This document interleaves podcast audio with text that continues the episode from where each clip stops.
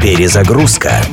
Музыкальное путешествие через время и пространство в авторском проекте Дениса Иконникова. Перезагрузка. В 1985 году ливерпулец Колин Вирнком развелся с первой женой. На крыльях счастья он сочинил песню в минорной тональности с ироничным названием «Чудесная жизнь».